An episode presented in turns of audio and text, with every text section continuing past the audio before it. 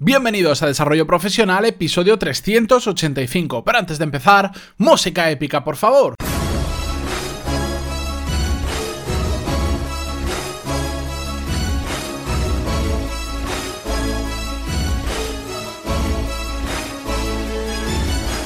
Muy buenos días a todos y bienvenidos a Desarrollo Profesional, el podcast donde hablamos sobre todas las técnicas, habilidades, estrategias y trucos necesarios para mejorar cada día en nuestro trabajo.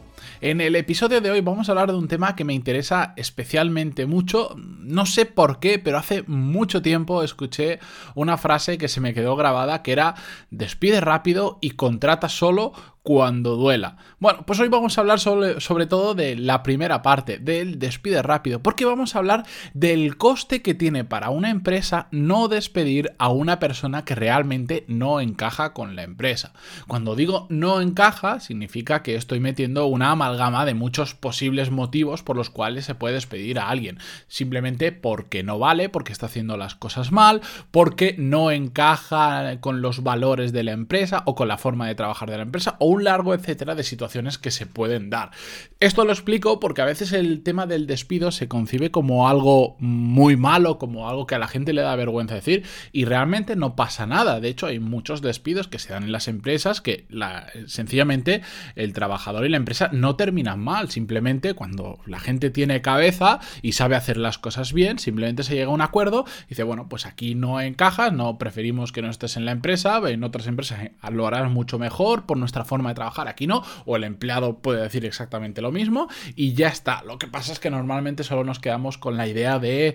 Em, cuando alguien lo ha hecho terriblemente mal le despiden o una empresa lo está haciendo muy mal y despide a gente que no debería. Bueno, y todas esas historias. No vamos por esos rollos, simplemente quiero que veamos cuál es el coste de mantener en una empresa a una persona que realmente no vale, por el motivo que sea.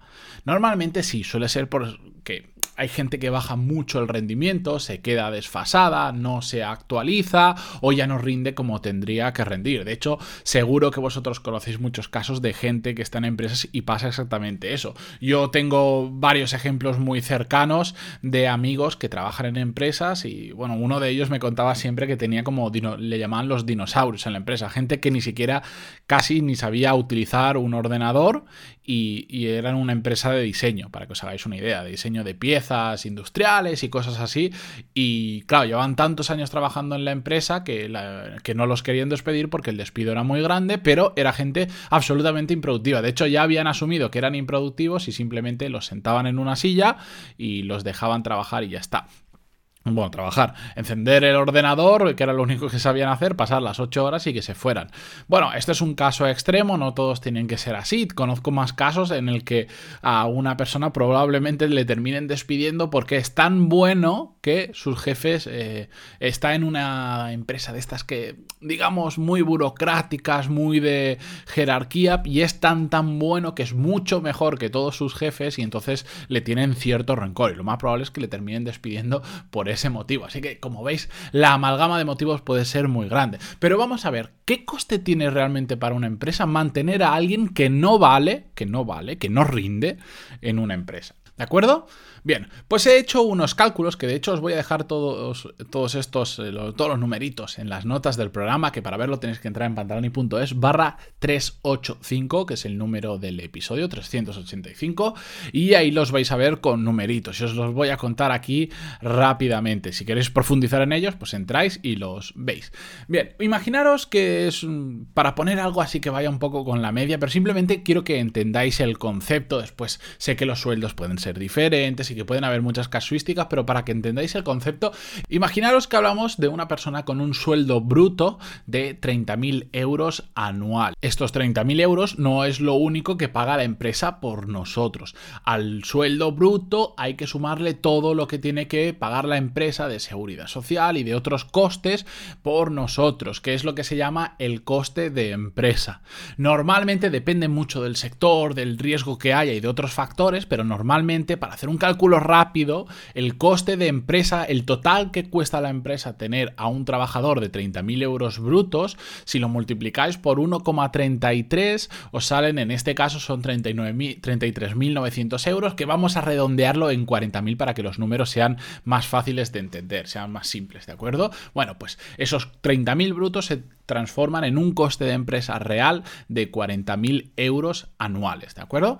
Bien, si nos gastamos estos 40.000 euros al año en una persona, es porque evidentemente somos una empresa, queremos ganar dinero, esos, esa persona nos tiene que generar más dinero del que nosotros pagamos por ella. Si no, no seríamos rentables, ¿de acuerdo? En una empresa normal que funciona medianamente bien, funciona así. ¿Cuánto puede generar más de lo que nos gastamos? Hombre, a más genere, a más multiplique, mucho mejor para la empresa. De hecho, hay, por ejemplo, la Fórmula 1, hasta que se vendió al grupo Liberty Media hace relativamente pocos años, dos, tres años, pues decían que era una de las empresas que más generaba por empleado, porque tenía muy pocos empleados, pero multiplicaba lo que cada, creo que era, no sé, igual multiplicaba por, por 100 lo que costaba el empleado, lo que generaba la empresa. Bueno, esos son casos excepcionales, pero vamos a pensar sin ser muy optimistas, que cada persona que nos cuesta 40.000 euros nos tiene que estar generando al menos dos o tres veces eso que nos cuesta, es decir, 80 o 120 mil euros. Pero venga, vamos a ser pesimistas, aún más pesimistas. Vamos a decir que esa persona que nos cuesta 40 mil nos genera 1,5 eh, veces lo que nos cuesta. Es decir, nos genera un total de negocio de 60 mil euros al año. Que ya os digo que esto es muy pesimista. Repasad los números de vuestra empresa y veréis que es mucho más. Pero bueno, vamos a pensar eso. Nos genera 60 mil euros al año, ¿de acuerdo? Al final de esto, ¿qué pasa? Si nos genera 60.000, pero nos cuesta a nosotros 40.000 de coste de empresa, nos da que nos genere un resultado entre comillas neto, después habría impuestos y tal, de 20.000 euros al año. Nos genera 60, nos cuesta 40, la diferencia son 20.000 euros al año. ¿De acuerdo? ¿Por qué estoy haciendo estos cálculos? Os estaréis preguntando. Porque significa que un buen empleado nos está generando 20.000 euros de beneficios al año. Un mal empleado, por supuestísimo, no solo no va a multiplicar por 1,5 lo que cuesta, sino que probablemente va a generar menos de lo que nos cueste. Y por lo tanto, digamos que por eso entraríamos en pérdida en la parte de ese empleado. Pero vamos a pensar que no, que genera exactamente lo que nos cuesta, 40.000 euros. ¿Qué estamos planteando de esta forma? Si el empleado nos genera exactamente lo mismo que nos cuesta, 40.000 euros, estamos dejando ganar 20.000 euros, que es lo que genera un empleado medio, que el cálculo que hemos hecho antes. 20.000 euros al año. Ahora yo os digo, si un mal empleado os eh, está, no os está permitiendo ganar esos 20.000 euros al año, estáis dejando de ganar esos 20.000 euros al año porque no genera más de lo que cuesta, eh, ¿cuánto cuesta su despido? ¿Realmente no os podéis permitir el despido de ese empleado? En muchas ocasiones yo entiendo, hay gente que lleva muchos años trabajando y el despido suele ser muy, muy alto. Eh, perfecto, pero calculadlo, ¿cuánto cuesta el despido? Es decir, no, es que el despido cuesta 40.000 euros. Pues oye, es que en dos años que contrates a otra persona que le sustituya, ya vas a haber recuperado lo que has pagado de despido. Y estoy hablando sobre números muy pesimistas.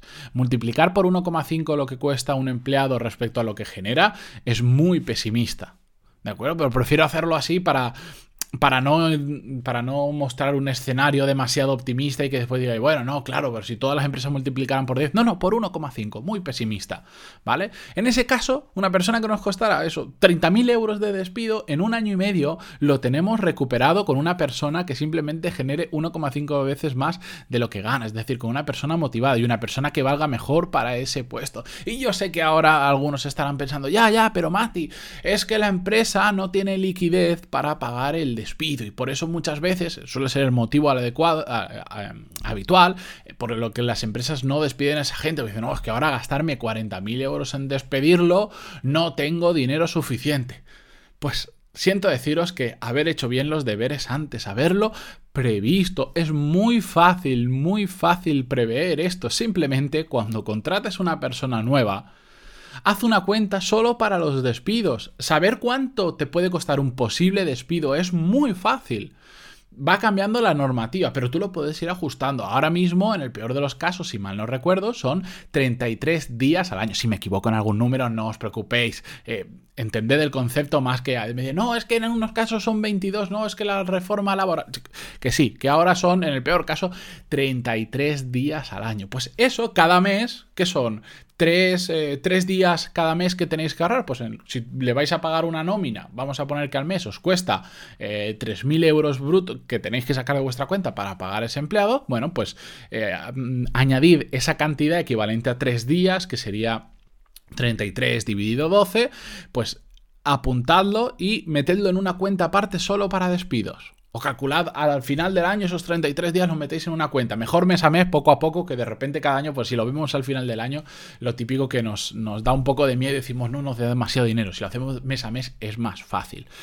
Esto sería en el caso pesimista, asumir que a todos los empleados que entran los vamos a despedir y que empezamos a ahorrar su despido desde el primer día que entran. Caso pesimista, pero que ya está muy bien ya está muy bien porque significa que cuando haga falta despedir a alguien no vamos a tener problema, vamos a tener el dinero guardado desde el principio. Si queréis hacer un caso más realista, bueno, pues en lugar de igual decir que el 100% de la plantilla la voy a terminar despidiendo, que igual es un poco bestia, bueno, pues podemos decir la mitad de los empleados.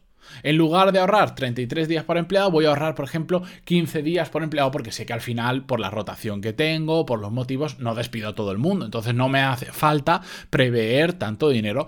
Perfecto. La cuestión es tenerlo previsto y tener un fondo de caja solo para hacer eso. Y ahora es cuando alguien me dice, pero Mati, ah, si haces eso te descapitalizas. Ese dinero lo podrías estar aprovechando para invertirlo en otras cosas. Sí, efectivamente, efectivamente es así, pero lo que te da ese dinero es ser muy ágil para cambiar la estructura de la empresa cuando es necesario. Si tú ves una persona que no vale, cada día que pasa en tu empresa estás perdiendo dinero y estás perdiendo el potencial de generar más negocio contratando una persona que valga mucho más. En lugar de intentar atraer el talento, lo que estás haciendo es quedarte en casa lo que no funciona bien. Por eso la frase de despide rápido y contrata cuando duela. El contrata cuando duela, si queréis, lo tratamos en otro episodio, pero el despide rápido es muy importante. Si una persona no encaja en vuestra empresa, cuanto antes podáis sacarla de la empresa, mucho mejor. Así que si lo habéis previsto desde un inicio, no va a costar nada. Ya no es decir, ostras, que ahora me tengo que gastar este dinero que no lo tenía previsto, igual ahora a la empresa no le viene bien. Yo entiendo ese caso. Pero si lo tienes previsto, simplemente te vas a esa cuenta y dices, mire, este es tu despido, esto es lo que te corresponde, adiós muy buenas y nosotros buscamos otra persona. Y ya está. Y, también diría que si estáis en una empresa y veis que no encajáis, cuanto antes os vayáis, mejor, porque estáis perdiendo potencial de encontrar una mejor empresa, de desarrollar mejor vuestro potencial en otro lugar, etcétera, etcétera. Así que espero que con esto eh, simplemente veáis un ejemplo de cómo a veces simplemente tomamos decisiones mm, un poco más aleatorias sin haber hecho números antes, porque todo el mundo cuando tiene que despedir a alguien solo calcula cuánto dinero le va a quitar de la cuenta, pero no calcula el dinero que realmente está perdiendo por tener a esa persona dentro del equipo que no vale. No miramos eso. No lo miramos y eso es muy importante. Así que si empezamos a pensar un poco más en ese tipo de números y además somos previsores y tenemos ese dinero ahorrado, vamos a poder ser súper ágiles atrayendo el talento a nuestra empresa, quedándonos solo con los mejores, que es de lo que se trata. ¿De acuerdo? Esto no es una ONG ni una asociación. Aquí se trata de hacer cosas interesantes y que eso nos devuelva una remuneración adecuada, porque si no, nadie se metería a tener una empresa por supuestísimo. Espero que os haya gustado este ejemplo. Os dejo esos cálculos muy simples en las notas del programa por si los queréis ver. Y si os ha gustado, si os hace reflexionar y si os interesa el tema, ya lo sabéis que se agradece muchísimo vuestras valoraciones de 5 estrellas en iTunes y vuestros me gusta y comentarios en iVoox o en cualquier plataforma donde escuchéis los podcasts. Nos escuchamos mañana para cerrar la semana con un nuevo episodio. Adiós.